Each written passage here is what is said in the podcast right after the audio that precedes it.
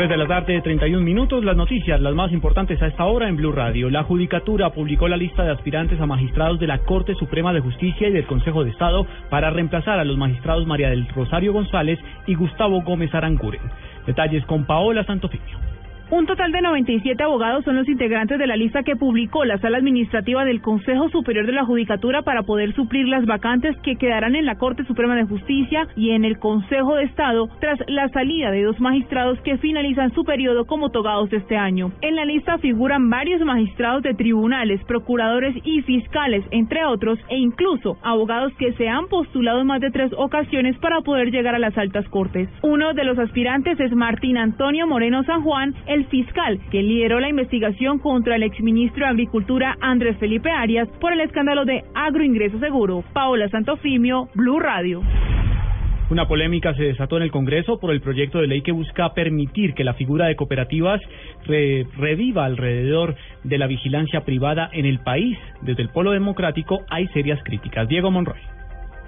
En medio del estudio de un proyecto con el que se busca restaurar la figura de las cooperativas de vigilancia y de seguridad privada, el senador del Polo Democrático, Iván Cepeda, aseguró que con esta iniciativa se busca revivir a las llamadas convivir. Es muy contraproducente que en el momento en que Colombia se apresta a unos acuerdos de paz y a la posibilidad de un posconflicto armado, sectores del Congreso eh, presenten una iniciativa que revive eh, ese viejo peligro de paramilitarizar el país a través de entregarle a empresas empresas privadas de seguridad o a cooperativas el manejo de asuntos de orden público. El senador Mauricio Liscano, autor de esta iniciativa, se refirió a estas denuncias. Pero me parece que, digamos, por colega y por respeto entre nosotros, pues faltara la verdad, digamos, un poco amenaza y mancha un poco de sangre el proyecto y lo, digamos, le pone a lápida diciendo que esto es volver a las convivir, lo cual no es cierto. El proyecto se someterá a debate el martes después de Semana Santa y se citará al ministro de Defensa, Diego Fernando Monroy, Blue Radio.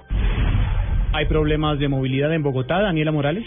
Juan Camilo, buenas tardes. Para los oyentes que nos escuchan a esta hora, se presentan bloqueos en la avenida Circunvalar con calle 15, esto sentido norte-sur, por parte de 120 estudiantes de la Universidad Distrital que bloquean a esta hora esta calle. Se recomienda usar vías alternas como la carrera cuarta y la calle sexta. Hay otro bloqueo también de la Universidad Distrital Sede Sur en la avenida Villavicencio con avenida Gaitán Cortés, sentido occidente-oriente, por cuenta de las fuertes lluvias y complicaciones en vías principales como la calle 127, la calle 100, Avenida de las Américas y Autopista Norte. Daniela Morales, Blue Radio.